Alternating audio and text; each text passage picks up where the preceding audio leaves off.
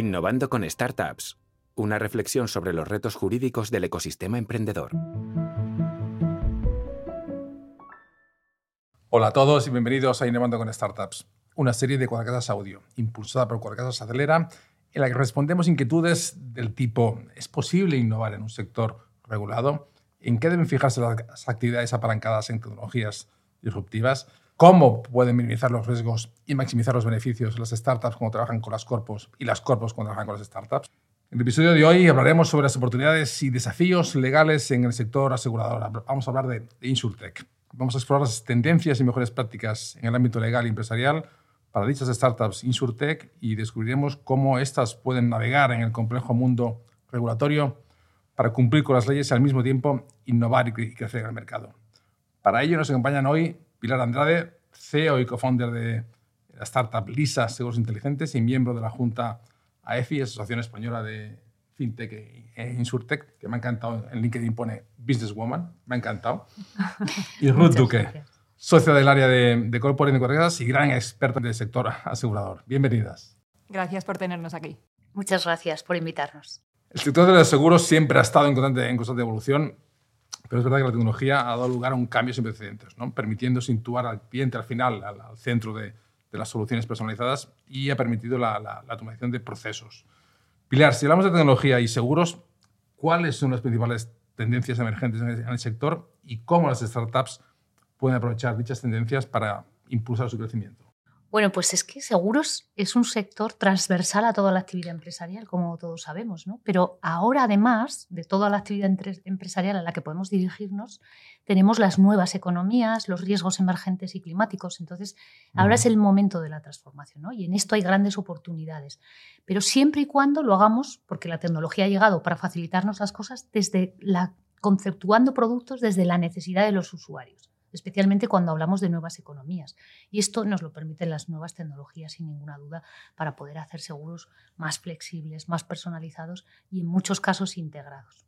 Y Ruth, desde el punto de vista legal, ¿cuáles son aquellos principales desafíos regulatorios que pueden tener eh, esas tendencias tecnológicas? Bueno, yo creo que el principal desafío y, y la dificultad viene de encontrarse con un marco regulatorio que no está actualizado.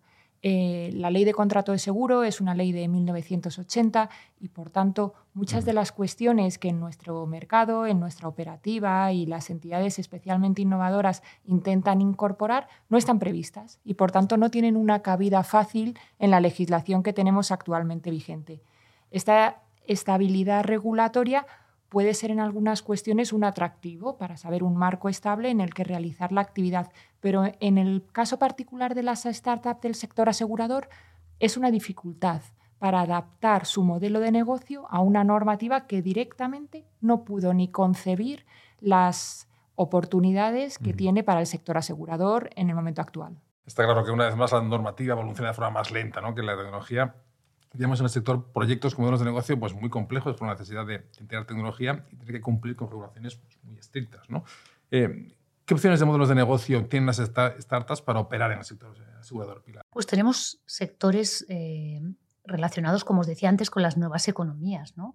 Podemos crear productos en los que lleguemos a clientes a través de acuerdos con partners, y es un modelo B2B2C que llamamos, de forma que tú no tienes que adquirir el cliente final y la plataforma te permite acceder, el integrarte en estas otras plataformas, eh, te permite acceder a miles, a cientos de miles de clientes ¿no? con tecnología. Un ejemplo es, pues nosotros hemos integrado un seguro de monitorización de matrículas en un avisador de radar que tiene cientos de usuarios suscritos a a, esta plataforma. Llegamos a ellos a través de nuestros acuerdos. También en el retail tenemos acuerdos para proteger productos, compras, envíos y relaciones entre iguales cuando eh, la plataforma es de suscripción para venta de productos usados. Podemos hacer con tecnología muchísimas cosas, pero también teniendo en cuenta las normas del seguro, sin ninguna duda, para que creemos productos que tengan sentido y que sean rentables para todos los eh, usuarios y para todos los players de, la cadena. Y aquí, Ruth, ¿cómo acompaña la regulación a estos nuevos modelos de negocio? Bueno, lo, primero que, hay que saber es que en un sector tan regulado como, es el sector asegurador, en general los mercados financieros están muy regulados, pero el sector asegurador tiene una regulación muy técnica, eh, las empresas con una idea verdaderamente innovadora tienen en primer lugar que encajar en alguno de los estatus que la normativa prevé para que puedan realizar su actividad con la correspondiente licencia, autorización y permisos que, que corresponde. La mayoría de las, de las Insurtech que conocemos en el mercado suelen encajar en alguna de las figuras de la distribución de seguros, bien siendo agentes exclusivos cuando realizan pues, una actividad de distribución relacionada con un producto eh, para una aseguradora. También puede ser agentes vinculados, trabajando pues, en, contacto y distribuyendo los seguros de, de varias aseguradoras o corredores de seguros cuando actúan como como un comercializador independiente de esas soluciones aseguradoras que crean. Pero la realidad es que hay una buena parte de las Insurtech en el sector, eh, en el mercado español, que no optan por ninguna de estas figuras tan establecidas y tan conocidas en nuestro mercado, sino que optan por el rol de la agencia de suscripción, que genera, yo creo que un marco regulatorio muy flexible, con una carga administrativa y de cumplimiento muy liviana, pero que les permite de una manera muy completa abordar el proceso de ciclo de vida del seguro y de acompañamiento a sus clientes con una perspectiva end-to-end, acompañándole en todas las fases del ciclo de vida de, su solución de seguro. Y en la experiencia que nosotros vemos en el mercado eh, es, un, es, un, enfoque que, que muchas de, de las startups españolas están considerando. Sin ninguna duda, Ruth esto es súper importante para los que creamos un proyecto eh, Insurtech porque es muy diferente dependiendo del producto que vas a distribuir y en algunos casos hemos visto como algunas Insurtech han tenido que cambiar de modelo después de haberlo creado y todo esto les ha, les ha llevado tiempo, costes extraordinarios, así que es muy importante que ahí estemos bien asesorados porque un error pues, puede paralizar tu proyecto durante muchísimo tiempo.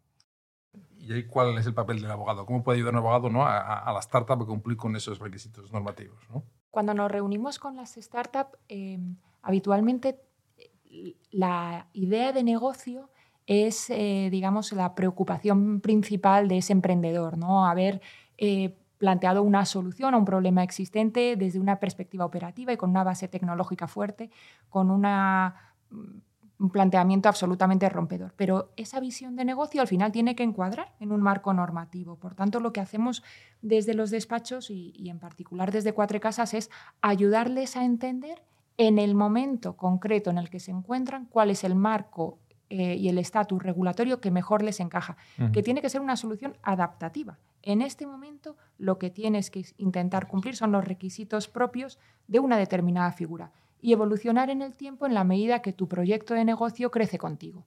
Creo que es el enfoque más estratégicamente que acompaña ese, ese modelo de crecimiento y precisamente les impulsa para, para crecer con el proyecto.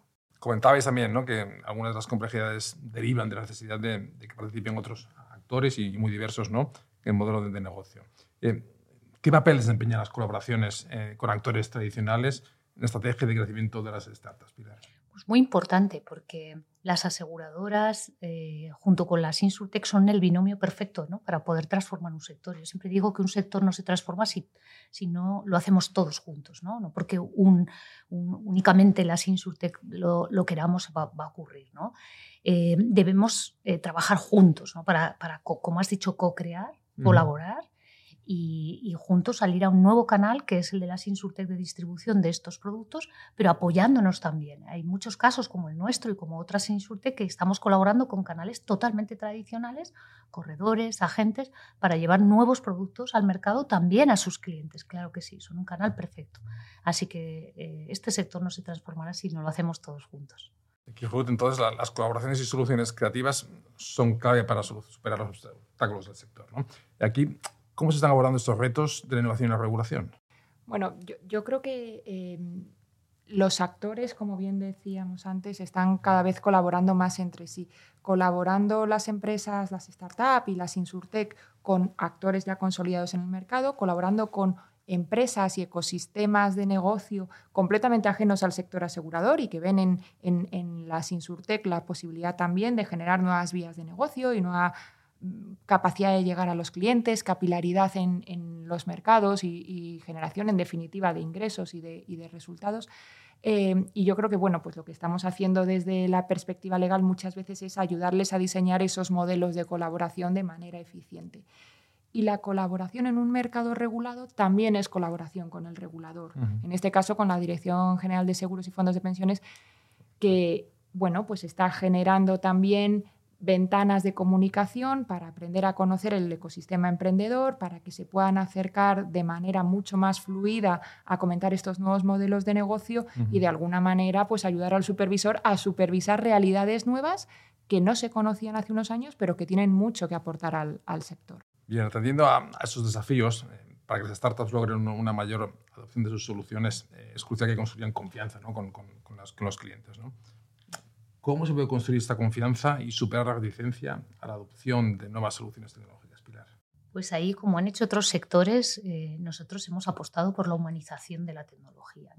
Ser capaz de construir productos digitales, pero siendo siempre accesibles y estando cuando los clientes nos, nos necesitan. ¿no?